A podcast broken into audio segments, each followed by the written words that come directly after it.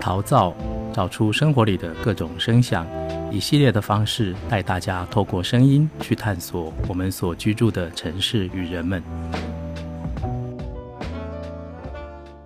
嗨，大家好，这里是去他的书店，告诉我你想要去到哪里。我是主持人博翰，今天很开心邀请到天河书屋的店长永安。嗨，大家好，我是永安。那在进入到对话之前呢，我想先请永安跟大家介绍一下自己，然后以及天河书屋是一个什么样的书店。好，各位好，我是永安。其实我们自己有另外一家书店是瑯环书屋。那后来因为在机缘之下，然后也是因为学校这边，就是我们现在目前有另外一个书店在元智。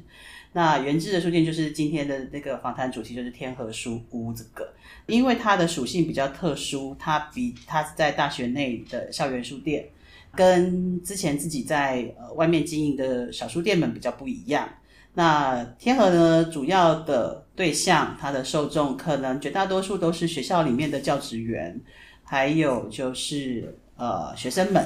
因为呃地理位置的关系，它比较是靠近呃宿舍宿舍区，不是在所谓的教学大楼之中，所以它的对象跟就会也相对于在外面的书店，它比较比较小，更更小一点的小小众，因为它的对象基本上就是原制的老师们跟学生。哦，那我好奇的是，就是刚刚有讲到说。好像在学校里面开一间书店，跟在外面开一间独立书店，其实两个的性质很不一样。我很好奇，就是性质的不一样是差别哪？是客群嘛？或者是在选书上？呃，其实都蛮不一样。也就是说，如果今天书店是自己呃经营，或者是自自己开的，场域上面还有你想要营造的书店的风格定位。都可以由自己来做主导，它的主导权就比较大，而且自由。那天河因为在学校，它的受众比较单纯，然后再加上呃，既然在校园里面，它可能服务对象是学生，所以学生主要可能在文具需求，还有教科书的需求，这个就会变成是以消费者导向，嗯，为书店的定位。而不见得是像我们自己在外面书店，你你的定位，对，自己选书，还有定位跟场域的分的，呃，不管是营造，还有就是在规划上面，那个自主性你可以掌握更多。外面书店你可以掌握更多。那你在校园里面的书店，你可能会因为这一些已经有特定的，你说受众很特定，然后你服务的单项品项很特定，那。你的你想要发挥的跟呃，你就会去做这个评估之后，你能够发展出你能够发挥跟发展的样态，它就会被局限在某一个框架之中。所以我可以说，就是在学校里面开一间书店，其他的限制性是比较大的嘛？可以这么说，可以这么说，因因为就是刚刚你这样讲那个，就是我们主要在做还是会以市场导向当做是你你的定位。你今天如果说今天外面书店就像我们自己的狼环好了，你今天在外面书店，所以我可以想要我想要宣达的，我想要做的，呃，我可以在我的计划跟年度规划里面，我可以加入我自己想要推推动的东西在这个场域。那在学校里面受限的原因是，刚刚说它受众比较狭窄。它可能就对象这些，那再来就是市场导向的问题，还有因为呃学校有一些政策，我所谓的政策不管是不是在呃那个教学部分，或者是呃在跟其他的行政单位配合，在学校场域的话，你可能要思考的部分是。呃，这个议题性它的冲突点大不大？例如说，举例，例如说，我今天前之前的时候的呃雨伞那个哦，那个那个时代、嗯、时代革命的这件事情，嗯、我我可以在外面书店，我可以怎么样宣扬这件事情？我学校不行吗？呃，学校之前不是有那个那个什么你那什么弄弄什么什么墙的时候要贴那个都哦。我好像知道这件事情，他们不是要就是声援，所以那时候在香港，他们就有运动，是他们在学校里面有些学生自主贴那个便利贴，然后些什么的，对，然后还有就是呃，我们之前也想推性平，但是即便在我书店里面，我连彩虹旗我都不能挂。是不能挂，还是感觉不适合？呃，有老师说尽量不要那么的冲太快。对，所以这个这个这个哦，好有趣哦。同样的都类比，就是说我主要要讲的是说，我如果今天我在外面场域，店主他的他的主导性，他可以达到百分之百。这样，我不用、嗯、我不用担忧，因为如果你认同这个议题，或是你认同这个行为，或是对我不是专讲你你你站站边，或是我今天这个我想要的是宣导，我不是要跟你他对抗嘛，对，我不是要做这种事情。那我只是希望有一个沟通，或者是彼此能够认认更认识来做对对谈的这个状况，嗯、然后所以才会有这样议题产生。可是，在学校场域，它好像相对应该要更开放。更多的对话，但因为担心，也许就会有不确定性的冲突情况发生的时候，那学校可能就会比较趋近于不要这么的容易这么照进，或是要这么的冲。或者说，我现在听起来的感受是，感觉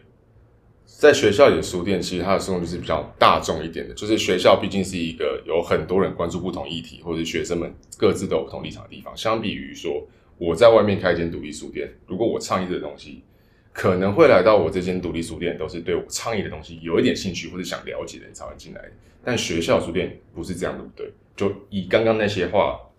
稍微总结，应该是担心，应该是说还是可以做这个倡议，可是担心的是对话冲突的时候，或是各有立场的时候，这个掌控性。因为毕竟他的他他还是有一个学校的一个大的罩子罩在了这一个场域之上，哦、那当然就会有善意的提醒，是说如果说我们是不是可以用一种比较静态式的，然后也许静态式的展，像是书展吗？类似，就是慢慢的导导进去，而不是我一进来就看到哦，我在我在我在现在这个展就是例如说这个有一体性的展。好，我举举例，刚刚说香港的这个，或者是我在倡导这个性平的这件事情，所以我主张、嗯、呃同志婚姻合法化，或者是说呃之前的那个议题要是不是呃同志婚姻过过过案的这这个，所以我是不是要倡导这件事情？我我赞同，我是不是也要在我书店里面营造出这样的氛围？氛围对，所以像是不要让自己那么把立场放在那么前面，让学生看到。对，学校会希望能够稍微在。保守，或是在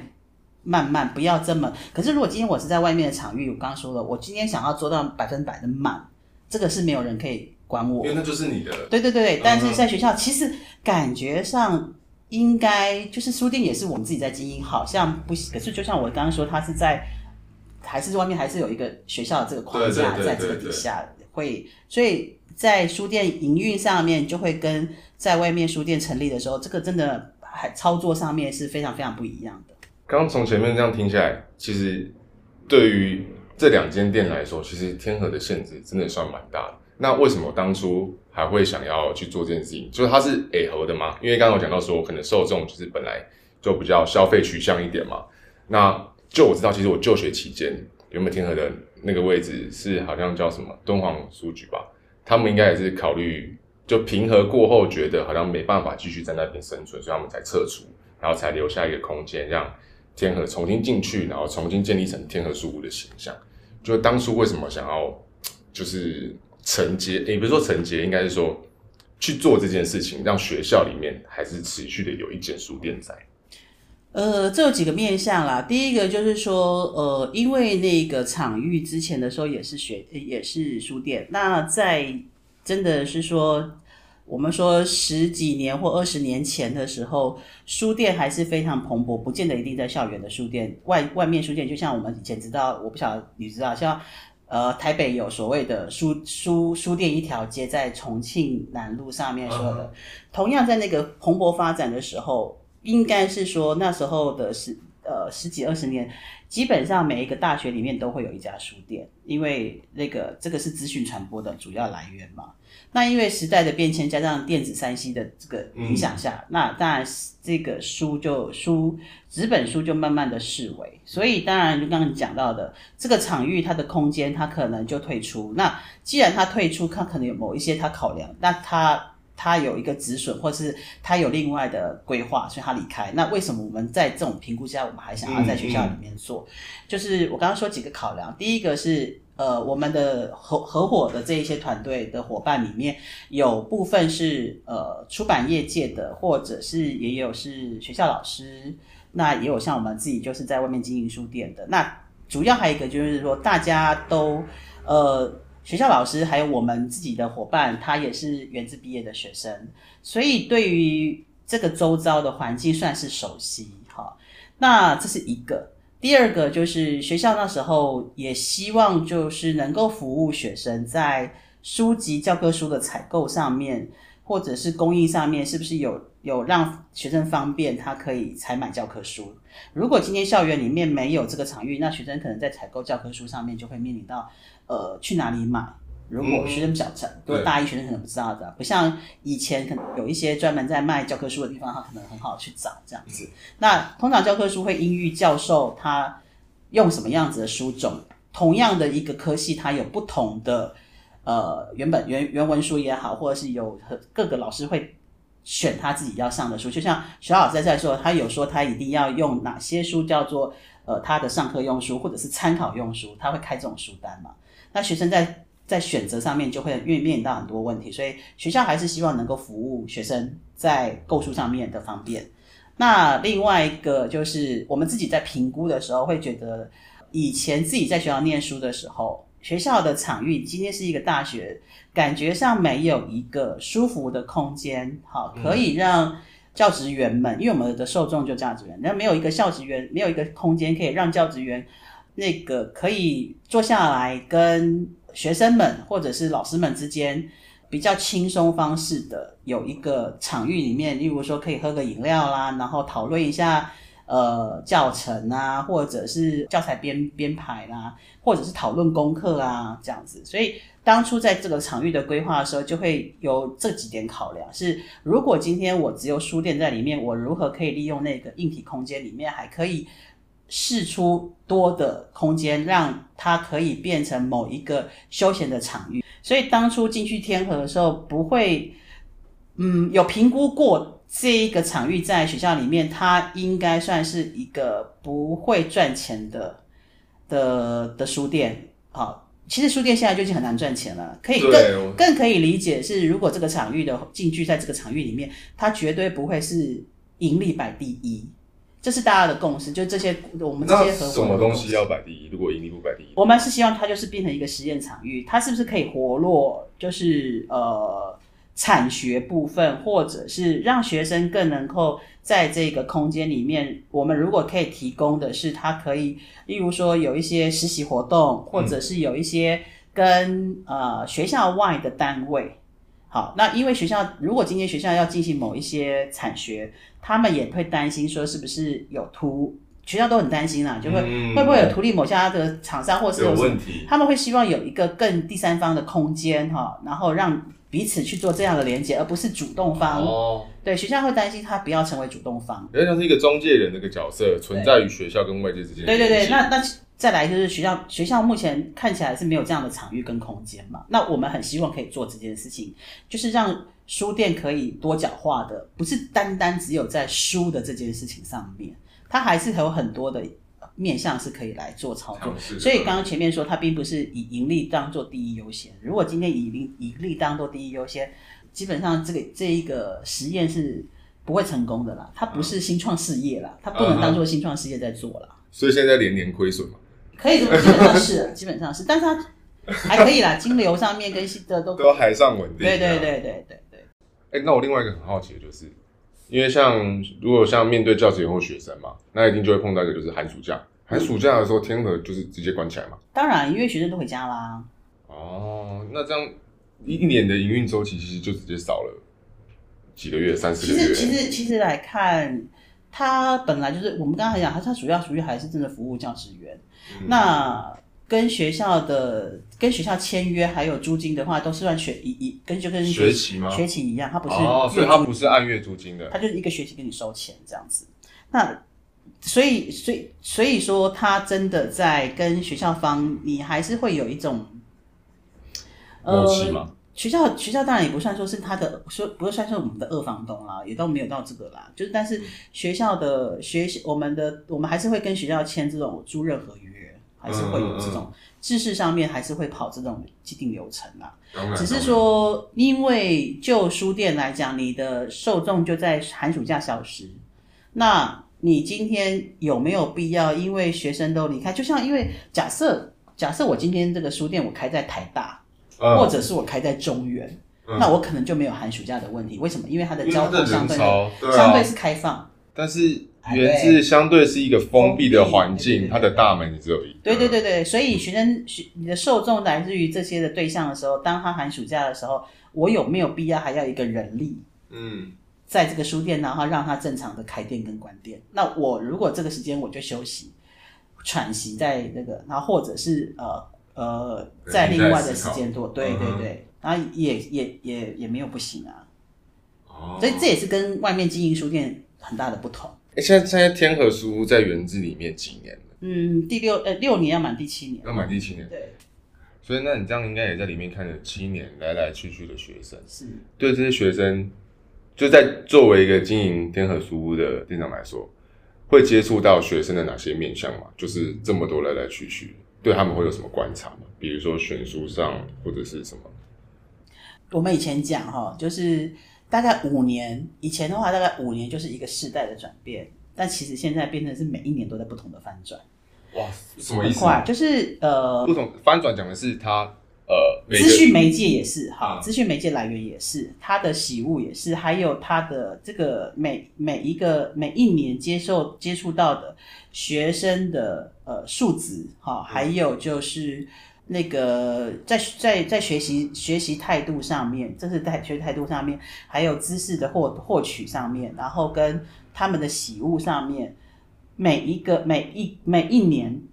变成都是一个世代的转变。以前可能两三年你会发现，哎，这个这个这个风风气，哎，嗯，不一样。你可以感受出，哎，他们现在喜欢的，慢慢的在转移。对对对对，或是哎有一个新的东西出来。可是现在是每一年都会有不同的不同的。那那这样的话，不就是每一年要重组吗？因为前面有提到嘛，就是学校的书店，在学校里面开书店比较倾向是消费。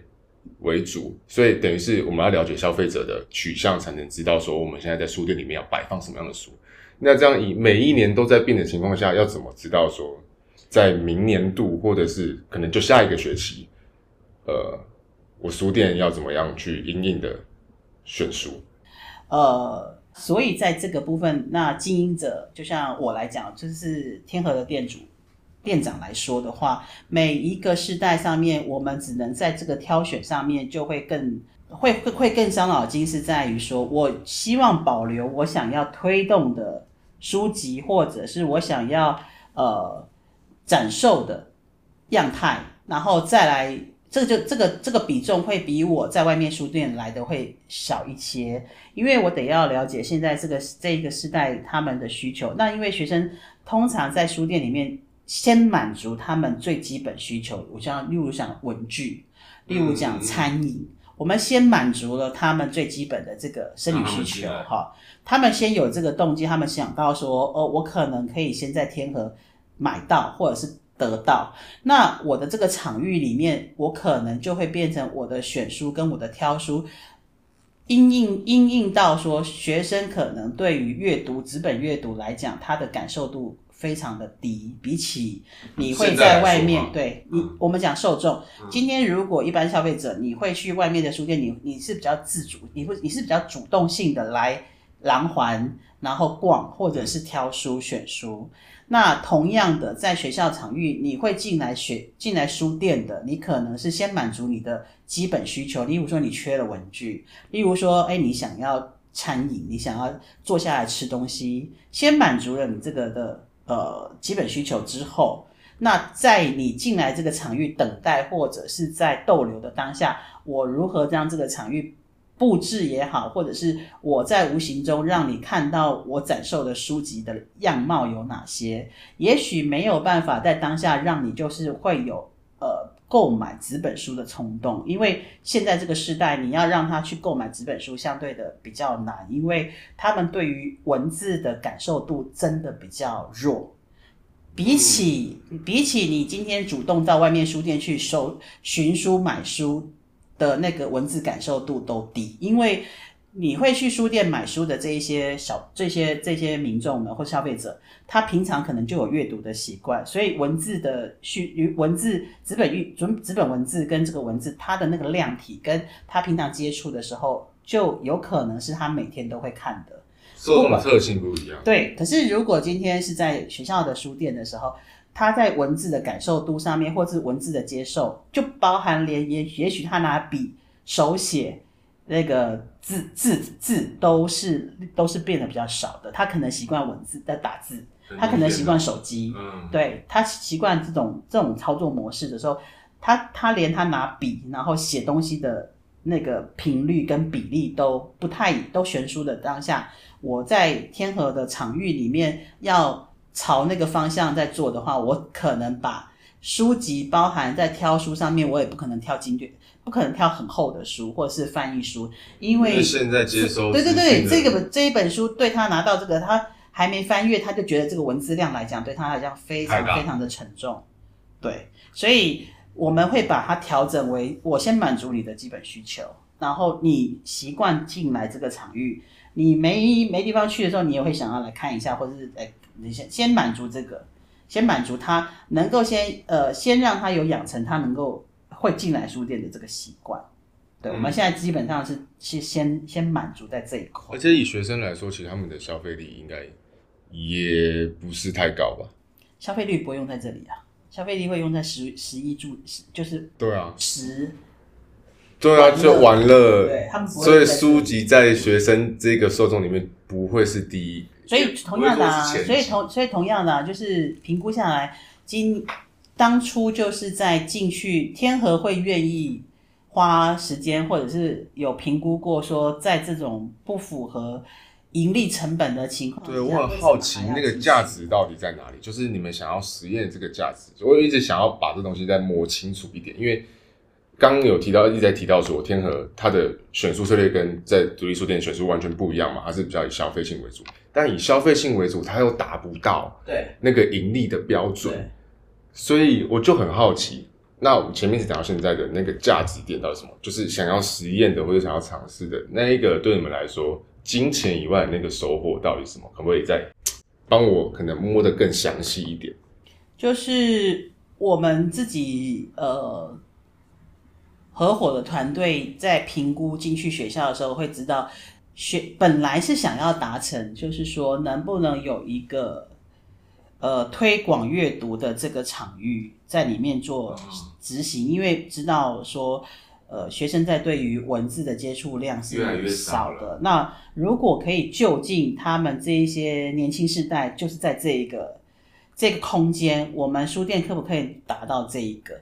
这个当初的想法是希望能够呃达到这一点，然后再来就是场地、场域跟场地的多用多样性的、uh 的使的的，用的，用嘛的用途，所以它在规划里面，我不会像以前的书店，我全部的书都要摆满上架，或是立体书柜什么这种的，就是平面的，就墙面墙面对对对对，墙面都是书，uh. 所以它为什么会有这种比较？Oh. 那对，当初想要是有有这个的架构，但是因为就像回到刚刚说，没有想到每每一年的世代的转变非常非常快，对，而且越来越分，越越来越分众。哦，现在就是一个分众非常对对对对对对对对对对。那在分众的这个前提前提之下，我们能够调整自己的步伐，就是说我没有以前是可以收拢，就是我大概知道他们的主要的那个。呃，分就是，即便它分散，我们还是可以找到主要的这个受受众的那个地方。但问题是，现在根本根本没有这个，这完全是完全是各走各的这样。那各走各的部分的话，如何还是能够维持自己那一块？就是我还是能够达到第一个，就是我刚刚说的，我的书籍的部分，我还是会希望它可以三个月，它就是要换太太换新，或者是说，因应学校，例如说像学源自有经典五十。的这一个讲座，或是推推推这个的课课纲啊，来或者课业来讲，那我如何贴近现在这个时代？所以我可能在选书上面，我要能够能够让他们有比较能够亲近。也许说，我刚才知道这些畅销型的作家，刚提到的，就是像他讲黄山料啦，然后张西呀，然后比较心灵，也不是心，就是他们在他们对鸡汤鸡汤，对对对 鸡汤，对这些小说里面，对于他们来讲，不叫不会是距离，可是对深究来看，他们的文学，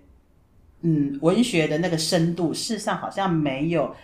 没有到呃，我们可以举得出来的一些呃经典作品来的更扎实。它比较像是读完就就是一个故事读完，它没有办法让呃。这些年轻时代能够说，我现在读完，我有不同的感受。我三五年再来回来重读这一本书，人生经验不同的时候，重新再看看那个文字。对，所以，所以我们现在目前的规划里面，就是我们先配合学校在做经典五十的时候，有一些经典文学小说，不管是西方的或是自己的，嗯、那我们如何先让他们了解有这一些书的存在？例如随便啊，什么《傲慢与偏见》啊，或者是。嗯那个呃，人间失格啦，这种学校、oh. 学校经典五十有这一些书种嘛，就是有这一些书，好，或者是《湖滨散记》啊这种。嗯、那他们可能不见，他们可能知道，可他们可能在以前高中或者是要进入大学的这个时间，他们没有读过这一些经典文学，都没有都没有好好的去接触。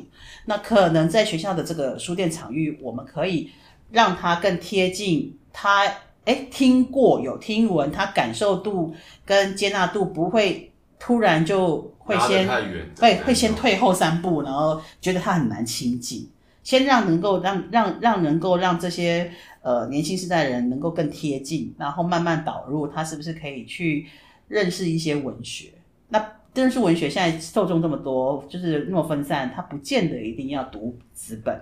它还是有一些，就像我们现在的 podcast 也是可以啊，说书也是可以，就是获取知识的方式很多。对，电影也是可以啊。那有些像有时候在讲说，我们看了戏剧或看了电影之后，如何在想要更了解，你就会去翻小说，嗯，再来了解原著，对，再回来。现在的方式比较可能，那当然就是时间上面会拉长。那天河有想要做这件事情吗？就像刚刚讲到说，可能我先透过这些各种不同的展现形式，然后最后他们想要回来读原著。可能在接触到我们，因为比如说像刚刚提到，可能像黄山料或者张希，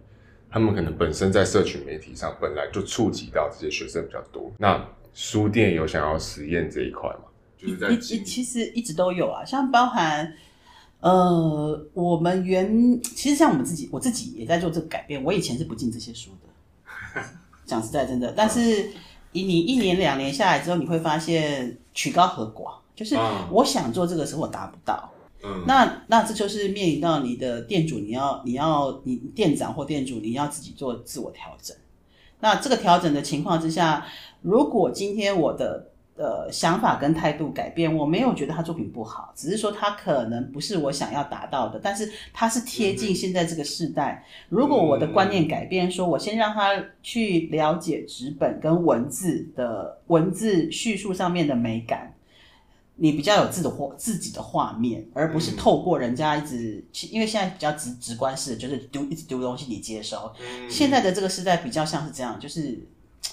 既填鸭又是嗯一直接收一直接收，你没有你没有自己的你没有自己的论述，你也没有自己的思考观点的立场，对思想这一些，这这是很这是很这是很很可怕。所以我们自己的我自己的改变就是我我现在的书店我还是会把这些书。但这些书一来，就希望学生先去能够，你能够坐下来阅读，先把这个心性养成吧，嗯，对不对？你先先把这个，你愿意花时间，然后读完这一本书，然后你开始慢慢接触了纸本书，或者是呃各式的文学作品，或者是呃各样的议题也好，你先你先有慢慢培养你这样的养成，你素养养成，然后你再去针对你想要的。去摸索，书店希望是希希望书书店是可以。现在目前啊，天河也是有在做这样子的的的执行，朝这个面向。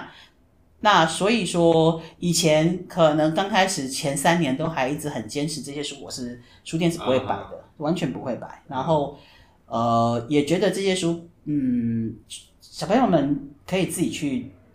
图书馆借啦，去跟网络上面下载等等之类都可以。但后来反反过来是觉得自己今天是书店，你还是要做纸本的推广。对，因为真的有好好读完一本书的时候，为什么还是会有读书会嘛？就是你好好读完这本书之后，你还是有很多的想法会跟别想跟别人想沟通分享，对对对，或者是说。呃，推推推荐给你的好朋友，哎，我读完了某一本书、嗯、啊，不不管他这件事一样什么样的作品，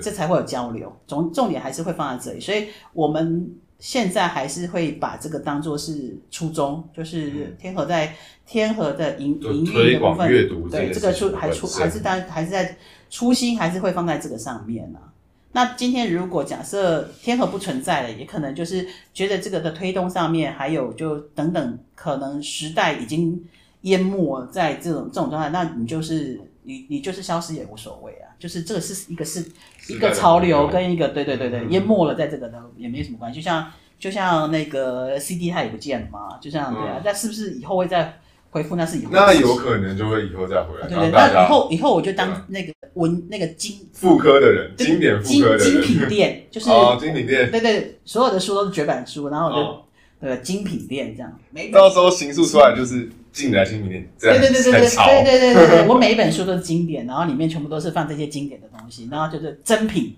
真品，对溢价，那么就是它的价格就是。可可代估啊！啊，最近那最近天河想要推广的书有哪一些啊？就是、嗯、因为刚刚提到说有很多定期会办一些书展要推广阅读嘛。是。那最近天河，呃，天河目前的话，就是因为呃经典文学，所以也刚好目前有一家有几家出版社，他们有在复刻这些书，它把它变成精装，就是刚刚说的那些经典、哦嗯、经典文学，所以我们就会摆设这样的书籍，让更能够贴近学生。那我们自己在实验之后也发现。因为这些名这些经典文学，他们高中的时候或都听过，但不见得都读过。而且他们可能不见得啊，都知道小王子，大概知道这个故事，嗯、可他们真的没有好好的读过小王子啊，或者是我刚刚说的什么《傲慢与偏见》啊，或者是什么《湖滨散记》啊这一些。哦，大概懂那意思，所以让他上 YouTube 先看那个。一遍介绍解说版，那你他如果对他如果今天要交作业的时候，他可能大概知道这个看解说版，就就就是就好像一一些戏剧，他也有三分钟、五分钟讲完一个电影这样，对，他大概知道框架是什么。但如果今天他对于这个故事还有兴趣的时候，如何引导？现在天河在做的就是真的把它引导成为呃，去去实体书上面，或者是更能够让他有去做。推广阅读这件事情，还是天河一直在做。那另外的，天河目前也在做的部分，就是跟各个呃行政单位呃密切的配合，在一些议题上面或者是讲座上面推广。像天河一直以来就是都跟资救组、资资讯与就业辅导组。嗯这个行政单位它隶属在学务处之下嘛，嗯，那当然之前也有跟通事的那个课程也有做一些一些合作哈。那呃资那个资讯呃资救组是咨商咨询还是咨商与就业啊？咨商与就业辅导，咨商咨商咨商与就业辅导组，它比较是呃在学生的这个情感教育，嗯，然后呃。性别性别平权，因为大学生还是有被教育局这边有规定要做性平教育的这个部分，还有呃人际关系，它比较软性哈，就是情感交流面的这个，然后呃或是或是就业辅导、生涯规划这个，那我们一直以来就跟这个局处有很好的密切联系，包含下半年度，就是从九月份开始，大学生他们一大一学生进来，跟呃学校都会在这个。这一整个学期有办很多的这个呃情情感情感教育啦，或者是像刚我刚刚说的这一些呃类别里面做很办很多的工作坊跟讲座。嗯、那学校这个已经跟我们洽谈，在下半年度开学后会有四到五场是由天河这边做主办，哦、然后来办这样的讲座。然后就会跟呃资资商与就业辅导组合作，合作对他们有他们自己本来，然后他们也把这个原本要既定在他们的工作的那个课讲座的嘛，他们就释放出呃四到五场的部分由天河来做执行。那这个执行当然就回到我我想要做的东西，我就可以，因为有有有别人想愿意跟我们合作的时候，嗯、那我想要推进，我想要给大学生的东西，我就可以利用在对对对对对对。对，就包含说下半年度我们目前谈到的，就是像这个 PUA 的这个议题，我们也谈谈到，我们也在下半年度的规划里面有，然后还有这个容貌焦虑，嗯，这个对容貌焦虑，可能大学生他们很贴近受众关注的。对对对对对，就是像现在的议题 PUA 这个，还有就是容貌焦虑。那当然还有性平的部分，就是对性平的部分，那也会还有性暴力，就是呃，我们之前的时候，暴力，对对对对对，还、嗯、还有呃恐怖情人等等这个好、嗯，然后性别的部分，我们也会在这个讲座上面就可以把我们觉得可以让大学生更有多很多的对谈，然后跟讨论的空间，就可以在天河里面，所以它的触角还是可以，哦、但是就是这这也是。呃，六七年经营下来，然后跟各个局处，他们也也觉得哦，可以在这个场域做。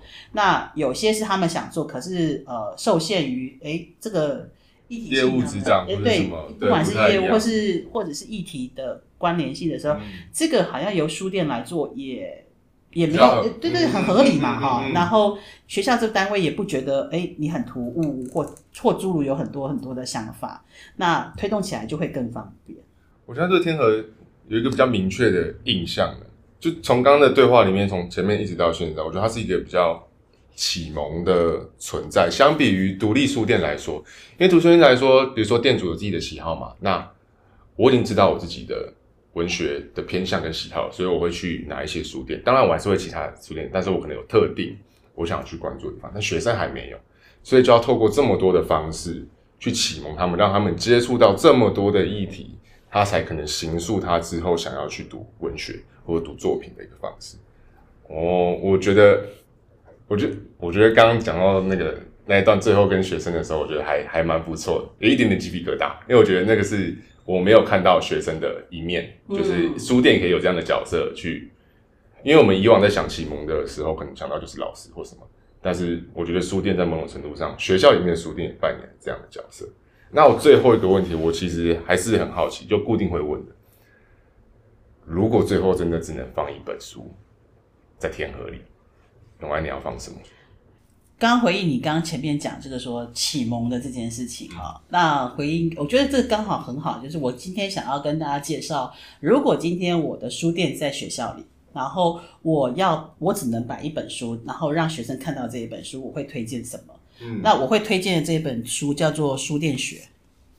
好，那这个《书店学》这个就是全全球，他收集到了所有的实体书店，他把它集结，其实都有书店书店学很多，像对，他就是把各个地、各个国家、各个地方他们在实体书店里面如何呃，这个有照片，或者是他经营的方向等等。都会在这一本书。如果今天我要推，就像所谓的启蒙，我要让学生们了解书店的样态有哪几哪几种，或者是在全球里面，呃，存在的这么多的书店，还有就是让学生了解何谓实体书店。我们不要，我们不讲独立书店，好、嗯，我们讲实体书店的存在或小书店，嗯、它或者是呃，现在很流行的书话语叫做微型的文化空间。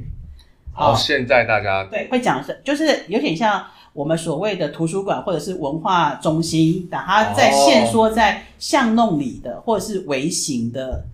呃文化文化艺文化这个空间里面，它现在的名称大家都会把它变成是一个微型文化中心。嗯，就是每一个乡镇或者每一个巷弄里面，是不是都有一个这个？那这个的存在可能就会定位。定位定位成呃，我我可以再作为文化的载体，就是在那个场域里面发生。那回到在学校里面，因为我相信大学生里面对于实体书店、小书店的这个呃印象跟概念还是非常非常模糊。嗯，对。那所以，我如果今天有时间或有机会在我的书店里面摆一本书，我就希望他们也可以启蒙他们去了解。其实有很多不同样貌、不同不同的样态，对样态的书店或者是文化空间，他们如何展示？那他那我就觉得我会我我就会接到这一本书，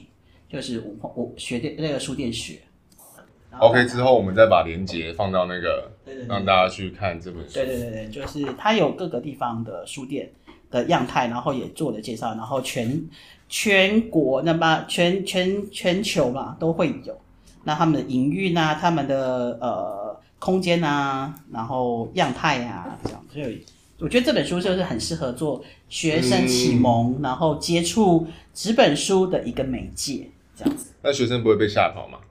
为什么吓跑？对学生来说，这本书会太厚吗？哎、欸，它图片多啊，他图片多啊，所以 现在，所以那我跟你说，现在要推学生，应该要有很多这种图文并茂的，他们才比较读得下去，对不对？对对，因为因为毕竟人还是视觉的啊，对，所以所以所以你看到有点，它又你可以你可以把它想成是设计装潢的书籍，嗯、它没有那么硬的说在文字，嗯、所以它很多图片，但它图图片的拍摄的角度就是让你知道说，哦，这家书店。装就是摆设啦，然后呃那个装修啦，然后从外观啊一直到里面啊的都很特别啊，都不会像是很制式我们所了解一般大型书店，你不管今天去成品或者是呢，你进去就知道它是成品，嗯，它也没有散发出它品成品的味道，可是你就这样进去哦，它就是金石堂，或它就是光南，或它就是垫脚石啊，对，它还是会有自己的。那我反倒觉得这种分众分散的分众的市场的时候。你如何在收拢这一些，然后让他们多了解到这个存在，也是蛮也是蛮重要的啦，也是蛮必要的啦。所以今天就推荐这一本书店学给大家。好，那我们今天非常感谢天和书屋的店长永安跟我们分享有关于天和书屋在学校里面经营上，然后甚至在面对跟学校的互动上，以及最后想推荐这本书店学给大家。那我们今天的节目就到这边，感谢大家的收听。好，谢谢大家。去他的书店系列是由李博翰、林颖轩、赵星子与书店进行访谈记录，带着大家更了解二零二三年桃园各家独立书店的样貌。本系列由文化部创新书市书畅桃园阅读生活计划赞助播出。